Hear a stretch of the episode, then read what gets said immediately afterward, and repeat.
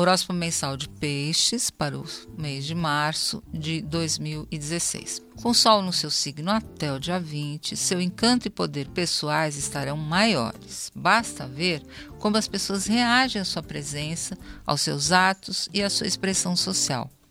Este é o momento certo de rever seu território e fazer valer suas necessidades, batalhando por uma vida mais de acordo com o que sempre sonhou.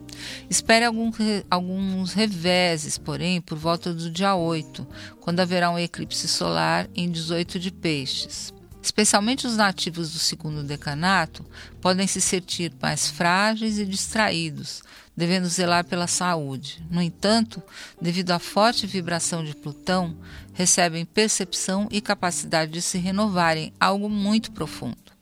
Responsabilidades e compromissos assumidos no trabalho e na vida social cobrarão muito mais de você do que nos dois meses anteriores. Você vai ter que encarar burocratas, chefes lentos e genéricos gente muito evasiva, sócios e clientes muito críticos e que se pedem em detalhes podem dar nos seus nervos. E no final de março você saberá direitinho o que tem ou não que manter na sua vida cotidiana e profissional para dar conta de todos os recados com os quais se comprometeu. É importante aproveitar última, os últimos 10 dias do mês para fazer uma limpeza aí na nas suas responsabilidades e deveres. Fique só com o que é essencial e aquilo que traz é, uma garra, uma, uma paixão, um interesse. Claro que tem algumas funções que não impossível que tenha isso, mas tente.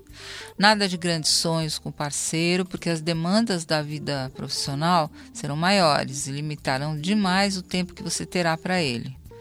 O Sol em Ares, a partir do dia 20, chama você para a ação. E, a, e, para ter mais determinação no mundo financeiro, mais confiança nos teus talentos e dons, para que possa abrir um caminho de mais independência e autonomia. É bom lembrar que já faz mais de dois anos que a, o caminho bom para você no campo financeiro é batalhar por sua independência, acreditar nos seus dons, usá-los de maneira original e pioneira e acabar com a dependência que você tem dos outros, porque esse é o momento. Depois, quando o Urano for embora, aí tudo muda de figura.